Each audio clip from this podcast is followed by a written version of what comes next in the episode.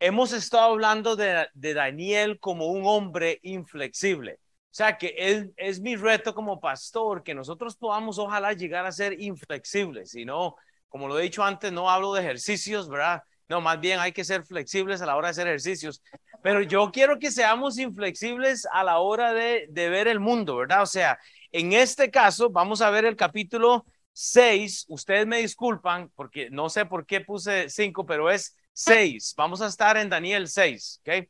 En este caso, eh, cuando usted hable una Biblia de niños, usualmente usted va a ver que la gente habla de, eh, de Daniel en el foso de los leones. Ok, yo no estoy hablando del foso de los leones porque yo creo que eh, bíblicamente aquí lo que hay es un caso de envidia y que la cristiandad o los cristianos enfocan mucho en el foso de los leones. Usted sabe, usted habla de Daniel y es lo primero que ponen, a Daniel en el horno de fuego que él no estuvo ahí, eh, eh, totalmente erróneo, pero usualmente refieren a Daniel en el foso de los leones. Entonces, hoy vamos a ver algo práctico, pero vea, recordemos que a este punto de la vida, nosotros tenemos a un Daniel de aproximadamente 85 años. O sea, un hombre que sale del retiro para volver a hacer ministerio, ¿ok? Daniel por ahí unos 85. Entonces, eh, estamos viendo cómo Dios está devorando estos reinos. El libro de los primeros seis capítulos del libro de Daniel son históricos y prácticos, ¿ok? Del capítulo 7 hasta el 12, usted va a ver profecía y doctrina. Esto es lo que viene. A partir del otro domingo, cuando enseñe Daniel 7, vamos a tener que hacer algo un poquito diferente, porque eh, va, habla más de doctrina y de profecía. Entonces, si usted le gusta tomar notas, sería bueno porque esto es para ustedes. Entonces vemos en este capítulo un rey llamado Darío y tratando de organizar a un gobierno literalmente babilónico. O sea, Darío, el rey, está organizando esto, pues está tratando de, de, buscar íntegros. Y es lo que el mundo hace. El mundo quiere contratarle a usted porque quiere gente íntegra en su trabajo. Y es usualmente, pero dentro del mundo, la gente quiere gente íntegra para hacer ascensos, para pagar buen dinero y todo eso. Nosotros vamos a ser probados y nosotros como hijos de Dios tenemos oportunidad de tener trabajos como Daniel. Daniel no estaba ministrando. Daniel estaba trabajando para un gobierno como usted y como yo. El caso de envidia que vamos a ver hoy, hermanos, ¿sabe en contra de quién está? De un inmigrante. ¿Qué quiere decir? Que el 99.9% de los que estamos aquí hoy se va a ver afectado por el mensaje porque yo no vengo a hablar de Daniel en el foso de los leones. Yo voy a hablarle hoy de un caso de envidia en contra de un inmigrante. Jean Mel y su esposa Katy han estado en cuántos países? No sé, muchos, y han sido inmigrantes. Y yo me acuerdo un testimonio en donde me acuerdo que Katy fue abusada. Un hombre intentó tocar una parte privada de su cuerpo allá en Egipto. O sea, un trato eh, injusto siendo ella misionera con su esposo Jim. Entonces, el, el inmigrante usualmente es lastimado. Y la Biblia habla de esto en Levítico. Usted puede ir a Ezequiel, usted puede ir a, a Primera eh, Reyes. O sea, hay mucho en cuanto a la inmigración que Dios castiga. Y es por eso que hay que tener cuidado. Entonces, pensemos en lo que estamos haciendo. Proverbios 27.4 dice la escritura. Acá el salmista en Proverbios 27.4 hace un contraste que es radical porque el salmista dice, Cruel es la ira. Y sí, Proverbios es un salmo, ok, entonces es el salmista. Dice, cruel es la ira e impetuoso el furor. O sea, él dice, estas cosas son tremendas. Lo que es la ira y, y el furor en contra de uno, eso es tremendo. Pero vea lo que dice el salmista, más, más, ¿quién podrá sostenerse delante de la envidia? ¿Cree usted que puede someterse o sostener su familia cuando hay envidia? Qué difícil cuando hay envidia en alguna parte. Hablo de ministerio, hablo de, de, de la vida normal, hablo del matrimonio, aún el matrimonio puede haber envidia, porque yo vuelvo a ver a mi esposa y digo, qué mujer más linda, y como lo dijo San hoy, y me veo al espejo y yo ya pe, eh, pelón, ya, ya todo se está, Y yo digo, qué envidia tengo que yo me hiciera viejo como mi esposa, que sea bella ella y no, no me, yo me hago viejo al revés. Entonces yo digo, bueno, es una buena envidia, ¿verdad? Digo, pero este, en este pasaje, hermanos, usted lo que va a ver es un paralelismo en cuanto al capítulo 3 y usted va a ver algo en, cuanto al capítulo 7. ¿Por qué? Porque hay acusaciones. Ahora, le voy a decir esto, descanse usted, hermanos. Ustedes son inmigrantes, nosotros somos inmigrantes. En, en, ¿Entiende eso? O sea, usted es inmigrante y voy a hacer una pregunta. Si usted algún día de estos le dio la vida al Señor y usted está seguro de su salvación, usted dice, si yo me muriera hoy, yo voy a ir al cielo, usted podría ponerse de pie. Y yo ya me puse de pie. Si usted está seguro de que si usted, así ah, era, era una, si usted está, oiga, si usted está seguro, ya, si usted está seguro que si usted muriera hoy iría al cielo, usted podría ponerse de pie. Ok. Y yo sé que hay una gente que no se quiere levantar por vergüenza. Neptalí, qué barbaridad. ¿Cómo se levanta para comer en, la, en el estudio bíblico? Pero se levanta para... Ve, es que tomemos asientos. Ve, hermanos, e, esta es la primera cosa que yo quiero que usted vea. Nosotros si hemos sido salvos, nosotros sí hemos del cielo, ya no somos ciudadanos de esta tierra. Quiere decir que usted es un migrante. Y quiere decir que si usted no es salvo, si usted no ha tenido un encuentro con el Señor Jesucristo, yo quiero que usted vea el caso de envidia que vamos a ver hoy, porque es importante. Eh, gloria a Dios en esta iglesia, no escogemos temas para enseñar. Sam hoy habló de todo el capítulo 24 de Génesis, me dijo que no iba a poder hacerlo y lo hizo. No venimos acá a un instituto bíblico, lo que queremos es que usted aprenda por lo menos un poquito de, esa hermenéutica, esa eh, eh, doctrina bíblica para que usted se lleve algo, pero yo quiero hacer este mensaje que sea práctico, hermanos. Entonces, e, este pasaje tiene que ayudarnos a entender realmente que los rudimentos y las cosas del Antiguo Testamento se ven ahora. Pero hermanos, ¿quién puede sostenerse delante de la envidia? Ustedes saben que en la iglesia la envidia es una de las primeras cosas que causa una mayor división. Alex dijo ahora, esta clase somos unos 35. Yo estoy en desacuerdo. Hay casi 100 personas que están llegando a esta iglesia en español nada más. Lo que que no llegamos a la misma vez. ¿Saben por qué? Porque hay envidia, hay eh, inconsistencia, hay pereza de levantarse a, escuchar la palabra de Dios y eso es un problema.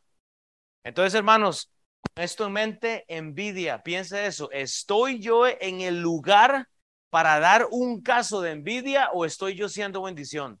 Padre, Señor, gracias, Padre, porque como inmigrantes hoy vamos a poder entender eh, este mensaje de una forma diferente no de Daniel en un foso de los leones, porque ya sabíamos que tú lo ibas a salvar, Señor. O sea, ya, ya sabemos que Daniel eh, tipifica a Cristo, Padre, pero gracias, Señor, porque hoy podemos sacar algo diferente en cuanto eh, a ser prácticos con un pasaje, Señor, que es tan eh, manejado hacia solo un foso de leones, Señor.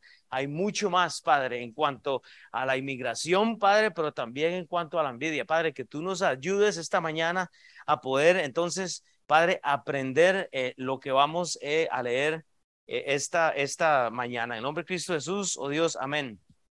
Este pasaje comienza literalmente con una compañía. esto es como una comparación. Este, lo que vamos a hacer, ya Daniel, hermanos, ha hecho un anuncio en cuanto a reinos y luego Daniel va a hacer un anuncio en cuanto al hombre comparado como con bestias. O sea, esto, este es un pasaje difícil. Vea lo que Daniel había anunciado ya, Daniel 2, 31, 33. Daniel había dicho uno de los sueños, tú, oh rey, veías y he aquí una gran imagen. Esta imagen que era muy grande y cuya gloria era muy sublime, estaba en pie delante de ti y su aspecto terrible. La cabeza de esta imagen era oro fino la cabeza de esta imagen oro fino, su pecho y sus brazos de plata, su vientre y sus muslos de bronce, sus piernas de hierro, sus pies en parte de hierro y en parte de barro. Hermanos, era, eh, Daniel estaba hablando de reinos y está hablando, obviamente, eh, haciendo una comparación con el capítulo 7. Vean, en el, versículo 7, entonces, eh, Daniel primero habla de reinos, ahora que pasemos al capítulo 7, vea lo que dice en 7.5. He aquí, dice Daniel, otra segunda bestia semejante a un oso. Y usted puede seguir leyendo. Entonces, la comparación que Daniel hace, y aquí es donde se va a complicar el libro, a partir del, del capítulo 7, es comparar reinos con los hombres y ahora animales con los hombres. Y, va a haber ahí una, una comparación extraña, pero yo quiero entonces que usted eh, eh, preste atención para ver. Vea lo que dice entonces el capítulo 6, para entrar en materia de hoy. Daniel 6, del 1 al 3. Pareció, entonces piense en, en Daniel de unos 85 años, pareció bien a Darío construir, dice, constituir sobre el reino 120 sátrapas que gobernasen en todo el reino y sobre ellos tres gobernadores, de los cuales Daniel era uno, a quienes estos sátrapas diesen cuentas para que el rey no fuese perjudicado. Es la intención de estos. Pero Daniel mismo era superior a estos sátrapas y gobernadores porque había en él un espíritu superior y el rey pensó en ponerlo sobre todo el reino. Entonces, Aquí viene el caso de envidia, hermanos. El mundo nos ofrece a nosotros ascensos y, cosas, pero ¿sabe qué es lo que pasa? La gente está viendo debilidad, está tratando de ir en contra de lo que está pasando en nuestras vidas y ¿sabe qué es lo que pasa? La gente va a maquinar. El punto de discusión es que 120 sátrapas iban a ser gobernadores por, por solamente tres eh, eh, presidentes, que sería uno de ellos Daniel. O sea, Daniel iba a literalmente estar sobre estos gobernadores. Y estos gobernadores sabían el contexto o quién era Daniel. Y repito, Daniel era un inmigrante. Y ellos sabían que esto iba a ser inconveniente para ellos el someterse. O sea, que tenemos a un inmigrante que va a tener que supervisar y estar seguro que estos administradores están dando cuentas a ellos. ¿Sabe qué es lo que pasa? Ese es usted. Usted vino de alguna parte, usted ya es ciudadano del cielo, usted va a tener algún cargo a favor suyo. ¿Sabe qué es lo que pasa? Usted va a tener gente alrededor suyo que va a ver esto como una amenaza. Ese trabajo era para asegurar que el rey no fuera perjudicado. Hermanos, usted que es hijo de Dios y usted que es empleado de algún empleador, sea como Daniel, sea íntegro. Sea íntegro, porque ¿sabe qué es lo que pasa? No, no nos va a ir bien en este mundo, o sea, es que nos va a costar como inmigrantes. Si usted ha estado en el estudio de Daniel, vimos que Daniel en el capítulo 1 fue tomado y fue puesto en sumisión a este reino babilónico. Daniel fue castrado, o sea, sus testículos fueron removidos para ser sujeto a un reino babilónico. ¿Qué ha perdido usted? Porque yo estoy seguro que la gente de Honduras, de Guatemala, de Dominicana, de Puerto Rico, de Costa Rica, de México, de, Estados Unidos, hemos tenido que dejar algo, hemos sido castrados de alguna forma u otra. ¿No extraña usted a su familia? Si usted es de, de Kansas City, tal vez su familia está en Luisiana, Usted ha sido castrado de su familia. Usted es inmigrante igual. Estamos aquí en Kansas City hoy. ¿Me explico? El problema más grande es que Daniel está a punto de ser puesto sobre todos en Babilonia. ¿Y sabe que Dios le ha puesto a usted sobre su familia? Y esto va a ser causa de envidia a Satanás. Y aquí es donde empieza el drama. Primera de Pedro 2, 13, 14, hermanos por causa del Señor. Vea la importancia de someterse a la palabra de Dios. Por causa del Señor, someteos a toda institución humana. Aquí se incluye la iglesia, ya sea el rey como a superior, ya los gobernadores como por él enviados para castigo de los malhechores y alabanza de los que hacen bien. Hermanos, Darío como rey, él sabe, él sabe que el reino tiene que ser literalmente eh, controlado por algunos gobernadores. Entonces, e, él, él está haciendo lo que la Biblia dice. ¿Sabe por qué? Porque él hizo lo que el Éxodo hizo. Y él aprendió esto de, de Moisés. Moisés puso gente fiel, gente íntegra para ayudar a administrar debido a lo que Jetro, su suegro, le había dicho. Entonces, estos babilonios que literalmente son eh, ignorantes de la Biblia, y no ignorantes, sino que la, la ignoran porque quieren, están en contra del Hijo de Dios. Y ahí es a donde viene el problema, pero ¿sabe qué es lo que pasa? Nosotros como cristianos hemos sido llamados a someternos a la institución humana. ¿Sabe para qué, hermanos? Para no tener problemas. Usted no tiene que temer cuando usted está sujeto primero a Dios, pero luego a lo que hay en el gobierno. Usted nunca ve a Daniel temiendo en lo que él está haciendo. Pero ¿sabe qué es lo que pasa? Nosotros tememos o del gobierno o de la iglesia o del pastor o del líder porque no estamos sujetos, porque no estamos caminando como, como dice la palabra de Dios. Vea Éxodo 18, 21 al 25. Además, le dice Yetro a Moisés para justificar lo que digo. Tú, dice, escoge tú entre todo el pueblo varones de virtud, temerosos de Dios, varones de verdad, que aborrezcan la avaricia. Ese era el trabajo de Daniel. Y ponlos sobre el pueblo por jefes de millares, de centenas y de cincuenta y de diez. Ellos juzgarán al pueblo en todo tiempo y todo asunto grave lo traerá a ti y ellos juzgarán todo el asunto pequeño. Dice, así aliviarás la carga de sobre ti y la llevarán ellos contigo. Si esto hicieres y Dios te lo mandare, tú podrás sostenerle y también todo este pueblo irá en paz a su lugar. Y oyó Moisés la voz de su suegro e hizo todo lo que dijo. Entonces escogió Moisés varones de virtud de entre todo Israel y lo puso por jefe sobre el pueblo, sobre mil, sobre ciento, sobre cincuenta y sobre diez mil. Así es. Lo que Daniel está haciendo y lo que siendo expuesto. Entonces necesito eh, tomar una pausa, pero es nada más para, para esperar a que se acomoden. Ha costado un poco hoy empezar. No, no hay problema. No es para que está.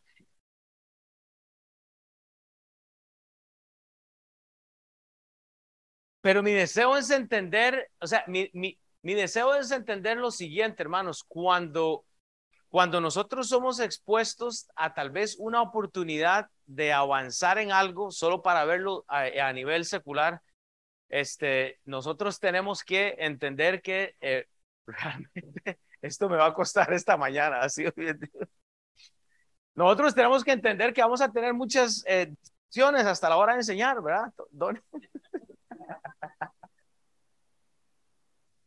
No, estoy bromeando, mi hermano. Hey, gracias por su trabajo en la seguridad. Hey, cuídeme el carro blanco que está allá en la esquina. Pero bueno, lo que pasa es que los gobernantes en este caso están seguros de que Daniel va a representar realmente un problema para ellos.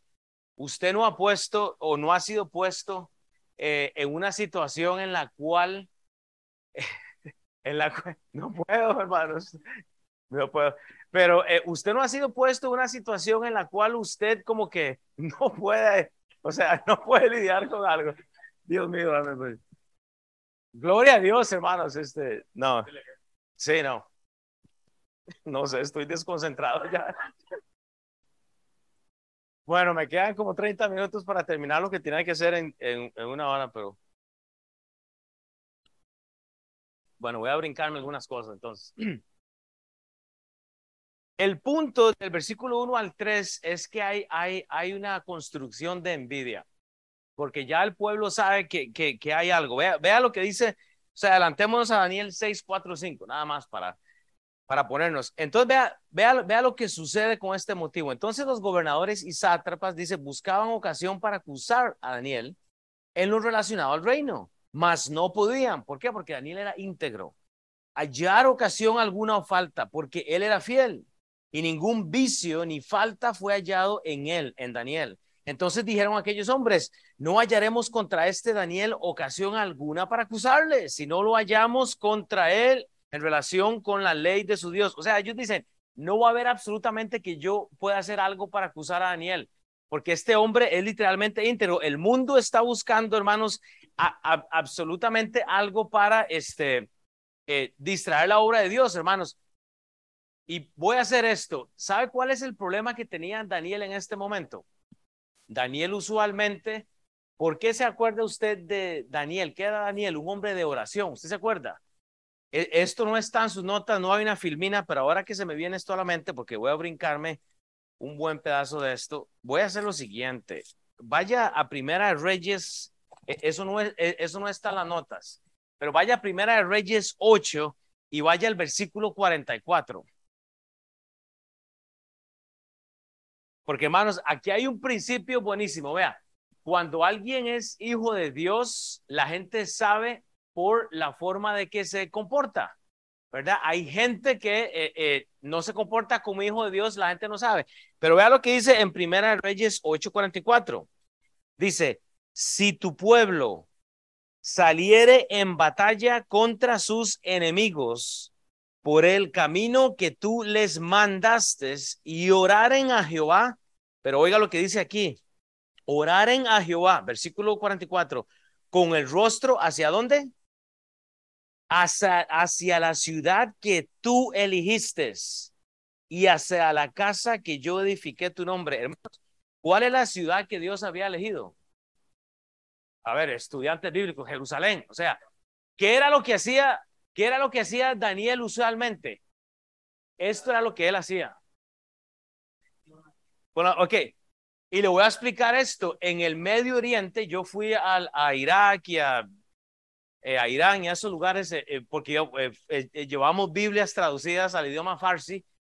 Hermanos, hay gente literalmente que vive debajo de la, de la tierra. Jim puede dar una cátedra de esto. El punto es que usted ve gente orando siempre hacia una dirección. O sea que el pueblo babilonio, hermanos, esta gente que usted sabe, ellos entienden la palabra de Dios, porque ellos saben que Daniel está orando en dirección al mandato de Dios en Primera de Reyes. Si usted puede buscar eso en Levíticos, en el Éxodo, o sea, hay mucha teología en cuanto a esto. Voy a brincar mi montón, pero voy a resumirlo con eso porque he estado estudiando Primera y Segunda Reyes que voy a enseñar en Costa Rica. Pero esto es importante, hermanos, porque la, la dirección y, el testimonio que usted refleje al mundo, la gente va a percibir esto. Y Daniel literalmente está haciendo la, la voluntad de Dios, arrodillándose en un tiempo Acá Daniel no lo estaba haciendo.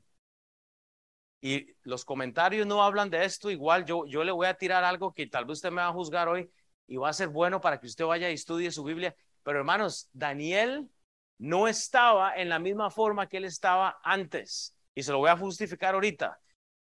Vea, siga leyendo Daniel 6, 6 al 9. Entonces, dice la Biblia, estos gobernadores y sátrapas, dice, se juntaron delante del rey y le dijeron así, Rey Darío para siempre vive. Hipócritas, ¿verdad? Todos los gobernadores del reino, eso es una mentira, magistrados, sátrapas, príncipes y capitanes han acordado por consejo que promulgues un edicto real y lo confirmes, que cualquiera que en el espacio de 30 días demande petición de cualquier dios u hombre fuera de ti, o rey, sea echado en el foso de los leones. Entonces piensen nada más en esto. O sea, piensen esto están tratando de, venderle a Darío que todos los gobernadores no estaba en este consenso. Entonces, yo lo que quiero que usted entienda es que el problema es que estos gobernadores sabían que Daniel estaba en dirección a Dios en un tiempo y ellos sabían que él demandaba un problema, hermanos. Entendamos que no ha existido ningún censo, entonces ya Daniel sabe esto. Vea lo que dice el libro de Esther 1.19 los gobernadores, y me estoy brincando un montón, los, gobernadores entienden la palabra de Dios. El, libro de Esther dice, si parece bien al rey, salga un decreto real de vuestra majestad y se escriba entre las leyes de, Mes, de Media y Persia para que no sean quebrantados, hermanos. Ya ellos sabían que históricamente cuando el rey hacía o daba un edicto, no se podía quebrar. Entonces ellos sabían que la única forma de bajar a Daniel de esta posición que él tenía de influencia era hacer un edicto. Y es ahí donde, hermanos, eh, nosotros tenemos que conocer la ley. Hay cosas que usted puede hacer y cosas que usted no puede hacer. Daniel no está caminando en temor porque Daniel está sujeto a la ley que hay en ese momento. Parte de la desgracia que tenemos los seres humanos es que no nos sujetamos a la ley, pero criticamos pero la, criticamos, sí, yo, yo, o sea, criticamos la inmigración, criticamos la, la, forma en que viven, pero yo estoy seguro que todos hemos manejado a, a 45 en un lugar de 40. Ah, hipócritas todos, ¿verdad? o sea, en serio, hemos quebrantado la ley. Si no es la, si no es la, la ley celestial, usted ha quebrantado la ley este, eh, física de alguna u otra forma. Esta gente va a agarrar el estatus migratorio de Daniel para traerlo delante del rey. Y aquí es donde la, parte de, la inmigración viene, o sea, hermanos, hay un, hay un montón que usted puede estudiar, o sea, de esto. Es interesante, hermanos, pero bíblicamente, hermanos, ya todo ha sido dicho. Esta gente sabía lo que el, el libro de Esther decía. Ellos sabían que cuando el rey daba un decreto, no se abogaba. Bíblicamente ya todo ha sido dicho y anunciado al mundo, pero el mundo elige no escuchar o alterar lo que dice la Biblia. Hermanos, ya hay leyes escritas. ¿Por qué negociamos con el pecado? ¿Por qué queremos negociar con las cosas que no tenemos que negociar? Proverbios dice, vea, dice el salmista, Proverbios 1, 10, 11, Hijo mío, si los pecadores te quisieran engañar, no consientas no consientas. Si dijeren, ven con nosotros, pongamos acechanzas para derramar sangre, acechemos sin motivo, hermanos, al, inocente. No consienta. Hermanos, ese es el problema. Pero nosotros estamos puestos, hermanos, para estar sujetos realmente a lo que está pasando. Lo que a mí me fascina en el libro de Daniel es que usted no ve pecado registrado en este libro por parte de él. Es uno de los pocos pecados este, libros que usted no ve como algo que usted puede juzgar a Daniel. Hay faltas que usted puede ver, este, tal vez, pero es muy interesante la forma en que Daniel vive. El problema de acá es la bendita envidia que hay en el reino. Hermanos, y, y es ahí donde usted tiene que saber algo que me gusta que estuvo diciendo Alex ahora, si usted no tiene un desarrollo personal con Dios, una relación con Dios, cuando vienen este tipo de pruebas, usted no va a poder resistirlas porque usted no tiene cómo agarrarlas. O sea, usted no tiene de dónde agarrarse. Vea lo que le pasa a Pablo en Hechos 24. Este es otro caso de envidia tremendo. Cinco días después, muy interesante con el, número cinco, numerología es importante en la Biblia. Cinco eh, días después, eh, cinco número del hombre, descendió el sumo sacerdote Ananías con algunos de los ancianos y un cierto orador, Tértulo, y comparecieron ante el gobernador contra Pablo. Y cuando éste fue llamado, Tertulo comenzó a acusarle, diciendo, como debido a ti gozamos de gran paz y muchas cosas son bien gobernadas en el pueblo por tu prudencia. Oh, excelentísimo Félix, dice el hipócrita este, lo recibimos en todo tiempo y en todo lugar con toda gratitud, pero por no molestarte más largamente, te ruego que nos oigas brevemente conforme a tu equidad porque hemos hallado que este hombre, así como Daniel, es una plaga y promotor de sediciones entre todos los judíos por todo el mundo y cabecilla de la secta de los nazareos. ¿Sabe qué es lo que pasa, hermanos? Pablo no, tenía temor de la acusación, Daniel no tenía problema de la envidia.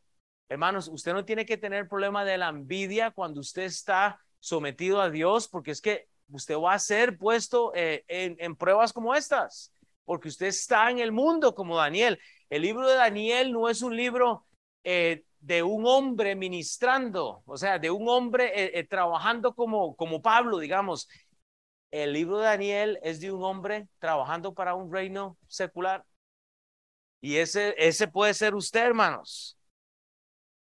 Ahora, ¿qué es lo que pasa? Yo les dije a ustedes anteriormente, hermanos, eh, hace unas semanas que a partir del capítulo 2 del libro de Daniel hay una lírica, hay una escritura que cambia y, hay, hay eventos que pasan en la vida de Daniel muy interesantes. Fue su trabajo haber ido a leer después del capítulo 2, pero usted lee el capítulo 1 y ve cómo Dios está trabajando con Daniel.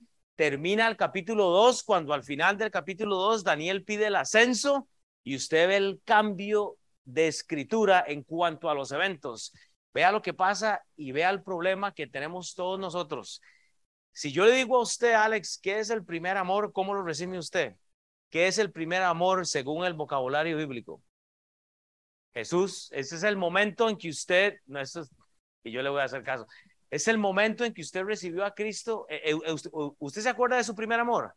Cuando usted recibió a Cristo y usted solo lo que usted quería era levantarse y leer la Biblia y ya soy salvo, ya Cristo me, me compró, estoy seguro. ese, e, eso que quería ir a la iglesia todos los días, que estaba siempre en, en, la reunión de oración, que usted estaba siempre este, con los hermanos, pero pasaron dos, tres años y empezó a comer muchos tacos y se empezó a hacer carnalito y ya como que un martes sí y, el otro martes no voy a la oración, un domingo voy a la iglesia y el otro domingo no voy a la iglesia, eh, un día me, me voy al discipulado y el otro día no me voy. ¿Sabe qué es lo que pasa? Que perdemos el primer amor. Ay, pastor, ¿a qué se refiere? A esto me refiere. Lea lo que dice la Biblia.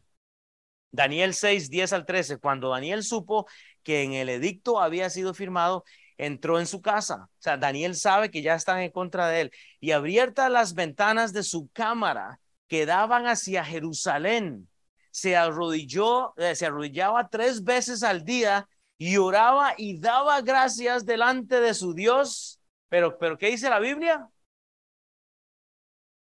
Como lo solía hacer antes. ¿Tiene un problema Daniel? Sí o no en su consistencia. No sé, dígalo usted. Porque la Biblia en hebreo dice y en griego dice como lo solía hacer antes. No, estoy vacilando. Mi Biblia en español dice que Daniel solía hacer antes algunas cosas. Y yo le digo, los comentarios no hablan de esto. Yo tengo una relación con Dios y Dios me regala algo y yo me enfoqué mucho en esto. Daniel solía hacer antes esto de tener una relación con Dios más íntima, tres veces al día oraba, hermanos, entiende la aplicación práctica.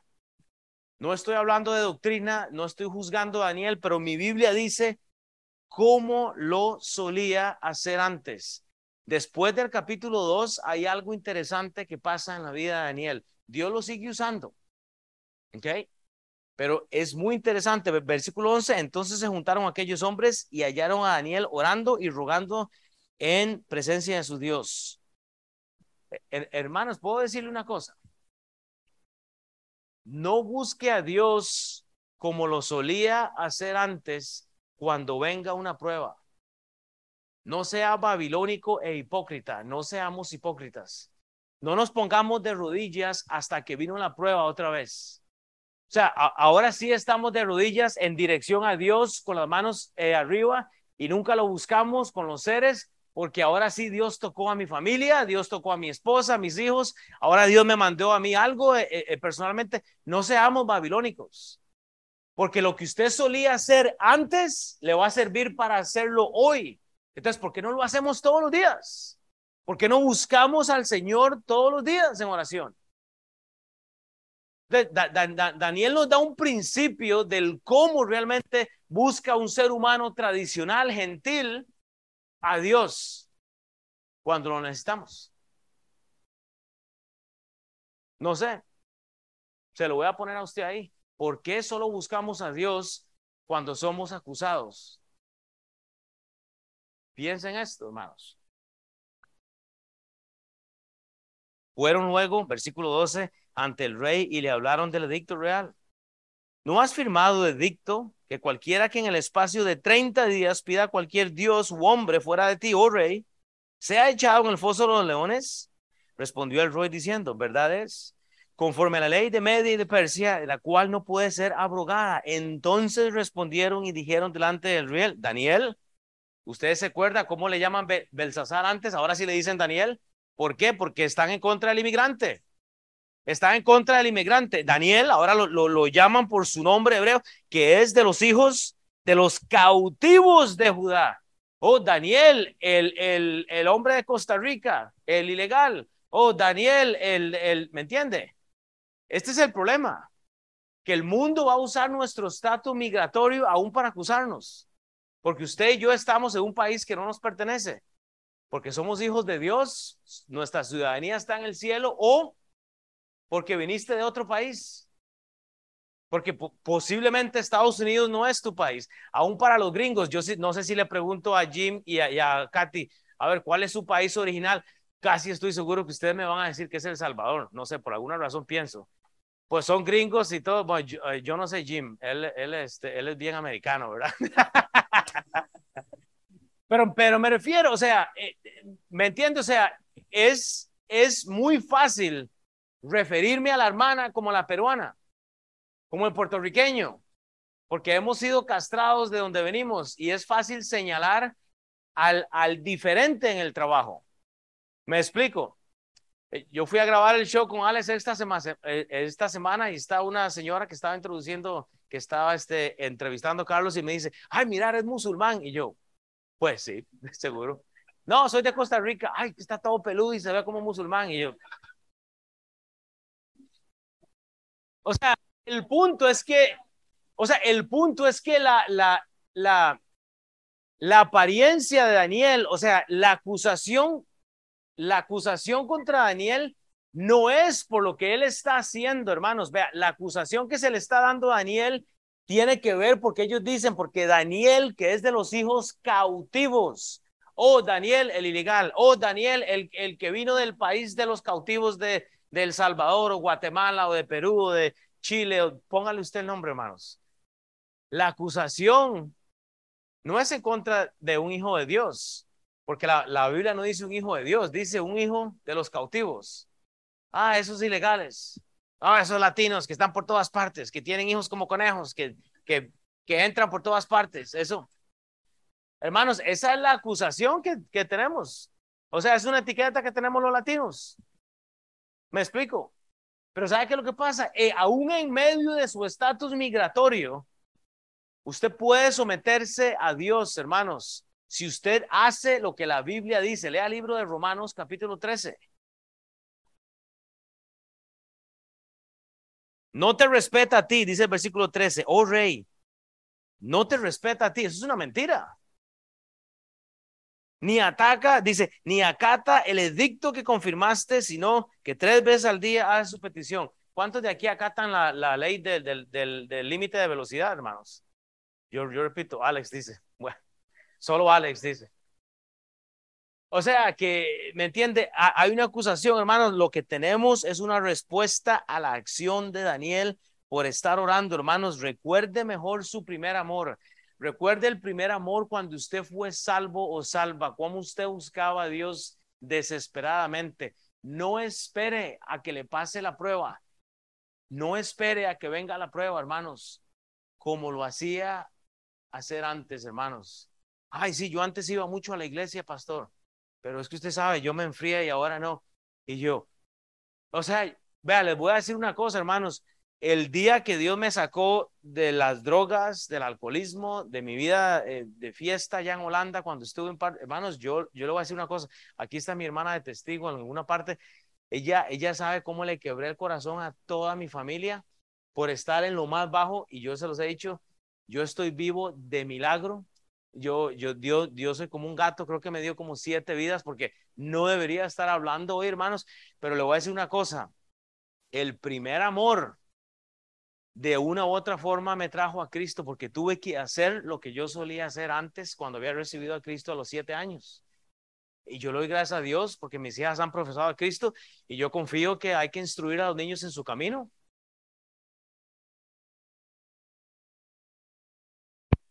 Tenemos que orar por nuestros niños, hermanos. Los hijos suyos son, son prestados por un ratito nada más.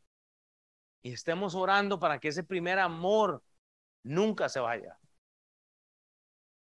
Eh, eh, o sea, eso es muy simple. Dios nos da niños por dos años, tres años. Es que no sabemos. Vea lo que dice Eclesiastés. Ese es el problema que tenemos en contra que el libro de Eclesiastés dice, acuérdate de tu creador como en los días de antes. Acuérdate de tu creador en los días de tu montejo, antes que vengan los días malos. Hermanos, esta es una promesa, es que los días malos van a venir. No es si van a venir, es cuándo van a venir. Usted me ha escuchado decir este versículo siempre, pero hay que acordarse del Creador en los días de la juventud, hermanos, como lo solíamos hacer antes. Hermanos, usted no puede darse vacaciones en la oración y en el estudio bíblico, porque antes que vengan los días malos, hermanos, los días malos van a venir, quiera usted o no quiera. Hermanos, qué feo cuando se nos caen los dientes. Ya, se me han bajado un par a mí, ya me han cobrado como cinco mil dólares para meterme dientes nuevos. O sea, yo, y yo, híjole, o sea, todo se cae, hermanos. Porque vienen los días malos. Eclesiastés es una promesa que nadie quiere reclamar. Yo antes tenía pelo y era delgado y era bonito, ya, ya no, o sea, ya no sirve uno para nada, hermanos. Y usted llega, oiga, y usted llega en los días que dice, no tengo en ellos contentamiento. Está mi papá en la casa y, nunca se me olvida, él me decía, papi, ocupo ayuda para ponerme toda la dentadura porque él la perdió. Yo dije, qué difícil. No hay contentamiento cuando usted pierde un diente. Y a mí, a mí me pasa, yo digo, wow, o sea, ya, ya no tengo este, hay que, qué difícil pero usted va perdiendo cosas. No hay contentamiento cuando le detectan una enfermedad nueva, cuando te dan un, un, anuncio que tienes, es difícil. No deje de tener una relación con Dios, hermanos, como lo solía hacer antes. No deje de, no deje la relación que usted tiene que tener con Dios. Hermano, ¿sabe qué es el problema? Que si usted muriera hoy y usted no tiene a Cristo, usted va a ir al infierno. Y el que no se haya inscrito en el libro de la vida, dice Apocalipsis 20:15, será lanzado en el agua de fuego. Apocalipsis 20:15, y el que no se haya inscrito en el libro, hermanos, si su nombre no está inscrito en el libro de la vida, usted va a ser lanzado al lago de fuego, hermanos. Más bien establezca una relación con Dios, hermanos, en todo momento. Envidia, ¿Sabe? A mí me da risa que la gente habla de, o no me da risa, eh, disculpen, me da, me da, o sea, me da curiosidad porque la gente habla del foso de leones de, y con los leones, porque Daniel es lanzado, aquí lo vamos a ver en el foso de los leones, pero piense en el alto de un foso de leones. Usted, si usted no se lleva un cabezazo desde arriba hasta abajo y muere ahí mismo, o sea, usted muere por los leones.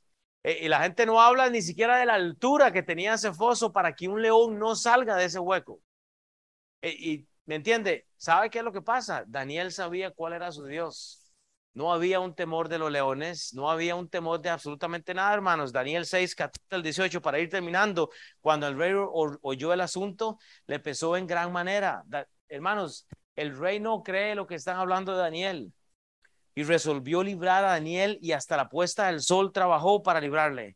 Pero aquellos hombres rodearon al rey y le dijeron, sepas, oh rey, que es ley de Media y de Persia que ningún edicto ordenanza que el rey confirme pueda ser abrogado. Entonces el rey mandó y trajeron a Daniel y le echaron en el foso de los leones. Y el rey dijo a Daniel, el Dios tuyo, a quien tú continuamente sirves, él te libre y fue traía una piedra, hermanos, como a Cristo, y puesta sobre la puerta del foso, la cual selló el rey con su anillo y con el anillo de sus príncipes, para que el acuerdo acerca de Daniel no se alterase. Luego el rey se fue a su palacio, se acostó y se acostó ayuno, ni, ni instrumentos de música fueron traídos delante de él y se le fue el sueño. Hermanos, el rey sabe exactamente lo que está pasando y eso es rey. Él sabe que le pusieron una trampa al hijo, al hombre que él quería poner sobre Babilonia. Él dice, caí en la trampa por hombres hipócritas, pero el rey sabía que él iba a salir. Hermanos, el rey hace una de las de las acciones que yo he visto en la Biblia más bellas en cuanto a un devocional y ya se lo justifico. Pero hermanos, solo, solo para que usted y yo entendamos, vea todo lo que Daniel representa. Vea, hoy, hoy San habló de tipos y cuadros de la palabra de Dios. Usted sabe lo que es un tipo y un cuadro. Un tipo y un cuadro es algo que representa, por ejemplo, Daniel representa a Cristo. Eh, usted puede ir al libro de Esther y usted ve como hay varios eh, caracteres en la Biblia que representan al Espíritu Santo, algo carnal, a una prueba, hermanos. Vea, vea las similitudes entre Daniel y el Señor Jesucristo. Número uno, y solo puse siete, usted puede encontrar muchas, pero usted tiene que ir a leer esto porque no me va a dar tiempo. Pero dice, eh, eh, eh, Daniel y Jesús fueron acusados sin culpa, los dos. Daniel es un tipo y cuadro del Señor Jesucristo. Daniel, hermanos, y, y, Jesús fueron envidiados por sus acusadores. Mateo 27, 18. Daniel y Jesús fueron acusados por hipócritas. Vaya Juan 19, 15. Acusados por gobernadores. Mateo 27, 65, ahí lo escribí mal, hermanos. Los dos, Daniel y Jesús, fueron entregados e ilesos ante la muerte. Usted puede leer eso en Hechos 2, 22 al 24. Daniel y Jesús fueron y presenciaron la muerte de sus acusadores. Hechos 1, del 16 al 19, y hubo una resurrección en ambos. Hechos 2, 36. Yo creo que Daniel murió. Él tuvo que morir a sí mismo. Yo veo una aplicación en el foso cuando llega el ángel y lo, y lo saca. Daniel murió. Él tuvo que morir a sí mismo. Algo está trabajando Dios. Pero sabe que, él no, no muere físicamente. La Biblia no está diciendo que él murió, pero usted vio un cuadro de una resurrección cuando él es puesto en un foso y hay una piedra puesta, tipifica al Señor Jesucristo, como lo hizo Jonás. La gente debate que Jonás murió. Hay otros que dicen que no, que sí. Yo creo que él murió. Yo creo que él murió. La Biblia no lo dice explícitamente, pero yo creo que murió. Yo creo que Daniel tuvo que morir a sí mismo en ese momento para que haya estado con un ángel, hermanos. Ahora voy a, terminar con esto. Y, este es el, el, y voy a llamarle el clímax de este mensaje para esta mañana. Voy a terminar con este pasaje. Vea, vea lo que dice Daniel 6 del 19 al 24. El rey, pues, ese es Darío ahora, se levantó muy de mañana. Oiga, imagine, o sea, imagine usted un cuadro de un devocional. Vea lo que hace un impío para buscar al Señor Jesucristo. Dice, Darío se levantó muy de mañana y fue apresuradamente al foso de los leones.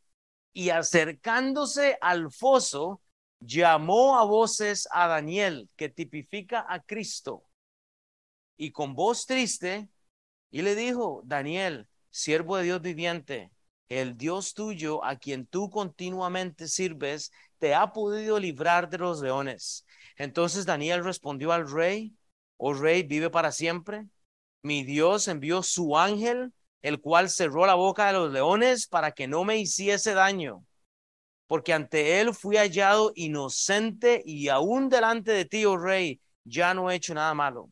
Entonces el rey se alegró entonces se alegró el rey en gran manera a causa de él y mandó a sacar a Daniel del foso y fue Daniel sacado del foso y ninguna eh, lesión se halló en él porque había confiado en su Dios y dio orden el rey y fueron traídos aquellos hombres que habían acusado a Daniel y fueron echados en el foso de los leones ellos y sus hijos y sus mujeres y aún no habían llegado al fondo del foso cuando los leones se apoderaron de ellos y quebraron todos sus huesos. Hermanos, yo, yo quiero que usted saque de esto lo siguiente.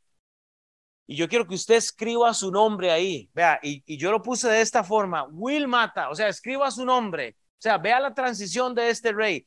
Will Mata se levantó muy de mañana. Hermanos, levántese muy de mañana. Al paso de los leones, hermanos, el lugar de la prueba. Lleve ese lugar de la prueba al Señor Jesucristo. Pero no solo eso, hermanos, dice, acercándose, lleve usted la prueba al Señor Jesucristo, pero humíllese, hermanos. Y vea lo que dice, llamó a voces a Daniel, hermanos, llame usted a voces a Cristo. Usted tiene que llamar a voces a Cristo o ore a Cristo. Siervo del Dios viviente, de siervo del Dios viviente. Hermanos, usted tiene que, que creer en el siervo que es Jesús. Si usted no cree en el siervo que es Jesús, usted no puede llegar a Dios. Usted no puede llegar a Dios si no cree en Jesús. Si usted cree en Dios, de nada le sirve. Usted puede decir que yo creo en Dios. Usted tiene que creer en Jesús para poder llegar a Dios. Ese es el problema, que todos creemos en Dios, ¿verdad? Ah, yo creo en Dios, usted dice en la India. Bueno, ¿en cuál de todos los dioses? Hay diez mil dioses en, en, en, la India, pero cuando usted dice, yo creo en el Señor Jesucristo, usted cree en el siervo del Dios viviente. Y mi Dios envió a su ángel, vea la respuesta, el cual cerró la boca a los leones para que no me hicieran daño, porque en él fui hallado inocente y, y delante de ti, oh rey, yo no he hecho nada malo. Entonces se alegró el rey, se alegró Will, se alegró usted en gran manera a causa de él.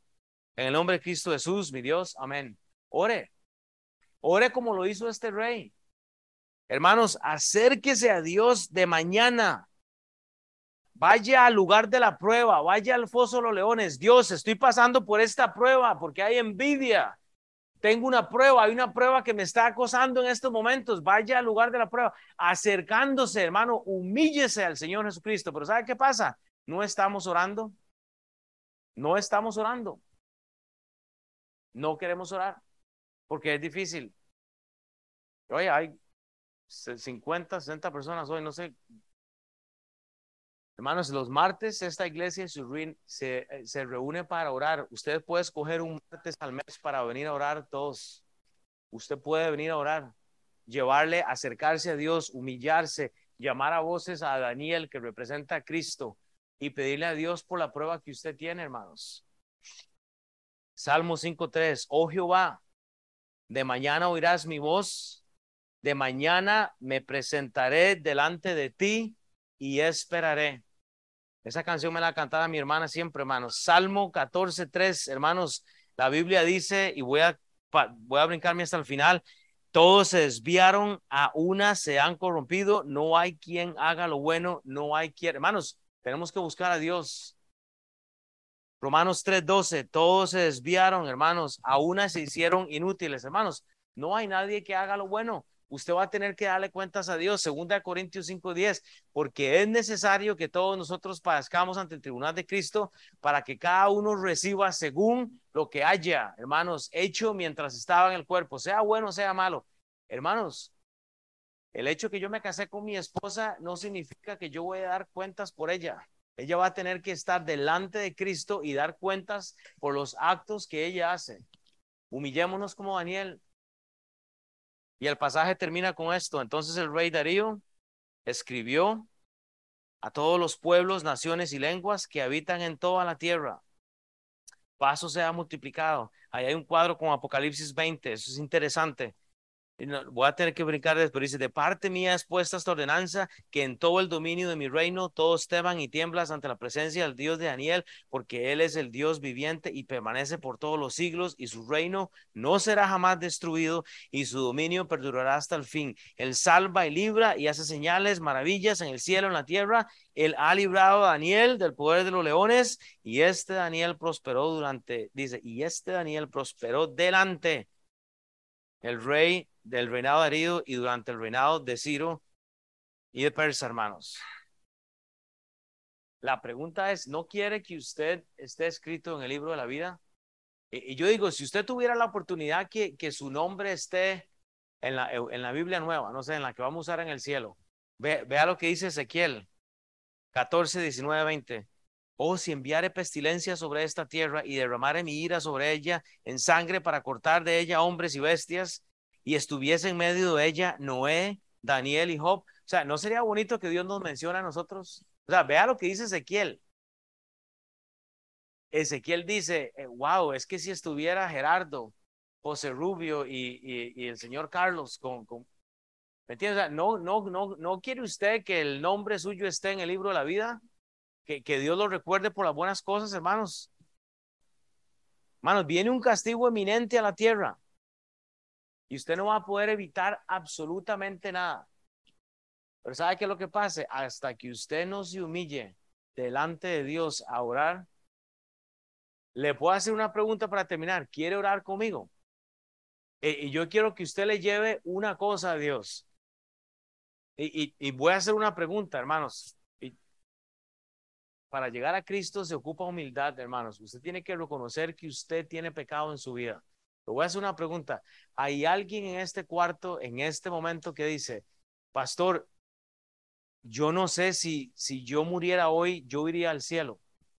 Y usted puede decir, hey, yo quiero hablar con usted o con alguien antes de salir porque yo no sé si, si muriera hoy, yo no sé a dónde iría. O sea, yo creo que iría al cielo o al infierno, no sé. O sea, hay alguien que puede levantar la mano y decir, yo no tengo idea de qué pasaría con mi vida hoy si yo muero. No sé. Este puede ser el último día que usted entra a esta clase. Hermanos, la tenemos en común no es solo a un Dios, es que somos inmigrantes. Te va a ser acusado de alguna forma u otra. Yo quiero que usted incline su cabeza y es para todos, hermanos. Si usted tiene ganas de, ir al servicio, espérese un momentito. Pero yo quiero que usted me acompañe a orar entonces por alguna persona o no sé, hermano, ¿sabe qué es que no oramos? Y yo le voy a dar unos tres minutos para que oremos juntos, hermano. No es tan difícil. Pues yo, yo, yo quiero que usted piense y voy a poner una canción aquí de fondo para que usted medite en la oración, hermanos. No estamos orando, no estamos con Dios como lo hacíamos antes, hermanos. ¿Cuál es el problema? O sea, ¿cuál es el problema, hermanos? Y yo quiero que mediten la letra de esta canción viejísima que yo escuchaba cuando era niño, pero no sé. solo escuche esta letra y, y, hermanos, Dios tiene que escuchar nuestra súplica, pues que no lo hacemos. No lo estamos haciendo, hermanos. Necesitamos a Cristo.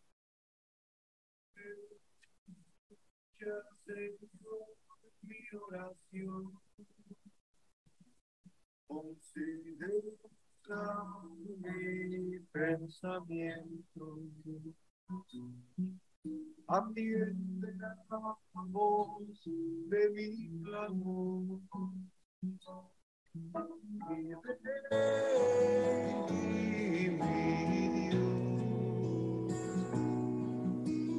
Porque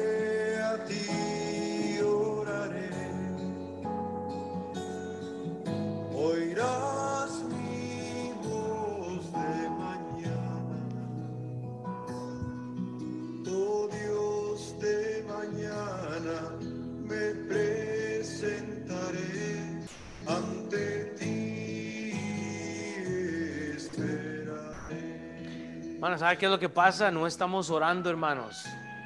Estamos confiando en que tomamos una decisión y no hacemos lo que solíamos hacer antes. Ese es el problema. Estamos confiados que Dios va a venir a auxiliarnos porque ya tomamos una decisión para Cristo. Y eso es un problema, hermanos. No estamos llevando nuestra causa a Cristo, hermanos.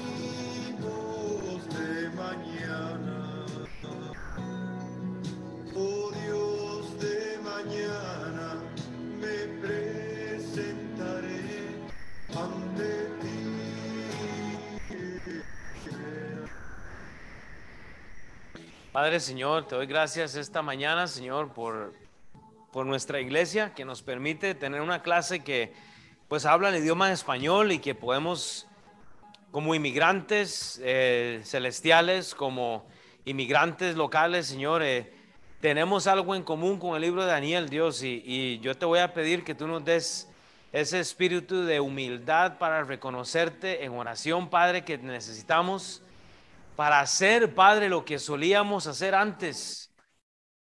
Padre, así que viene la envidia a nuestro hogar, así que viene la envidia al trabajo, al matrimonio, Señor. Así que la envidia entra en el hogar, Señor. Nosotros no somos las personas que tratamos de, de poner a otra persona abajo, Señor. Así que cuando la envidia entra a la iglesia, Señor, la podemos reprobar, Señor, y, y reprender y decirle a Satanás que huya, Señor, porque hay gente en la iglesia que tiene envidia de discípulos que quieren ministrar, Padre. Hay, gente que, en la iglesia tiene envidia, Señor, de los que cantan mejor o hacen algo mejor, Padre. Y yo reprendo eso. Eso da asco, Señor, en, en los cristianos, Dios mío. Eso no puede existir. Gloria a Dios porque tengo un pastor que cree en la unidad, Señor, eh, porque cree en la, en, la, en la unión, Señor, como iglesia. Y yo te voy a pedir que tú nos des coraje, Señor, para ser como Daniel, Padre, porque si hay algo que el libro de Daniel prueba, es lo siguiente, Dios. Somos nosotros literalmente inmigrantes, Señor, somos nosotros trabajadores de un reino pagano, Señor, pero en medio de esto, Padre, tú puedes sacarnos adelante, Señor. Ayúdanos a dejar de quejarnos, Padre, ayúdanos a, a, enfocarnos en lo que hacíamos antes, Señor, en cuanto al Evangelio, a la oración, Señor, y al estar entregados a la iglesia, Señor. Así podamos llevar almas a Cristo, Padre. En el nombre del Señor Jesucristo, Dios, te damos toda la honra y la gloria, Padre. Amén. Hermanos, invite a alguien a otra semana. Nos vemos. No se aleje. Trate de reunirse con alguien durante la semana. No se quede solo, nos vemos. ¿Está bien?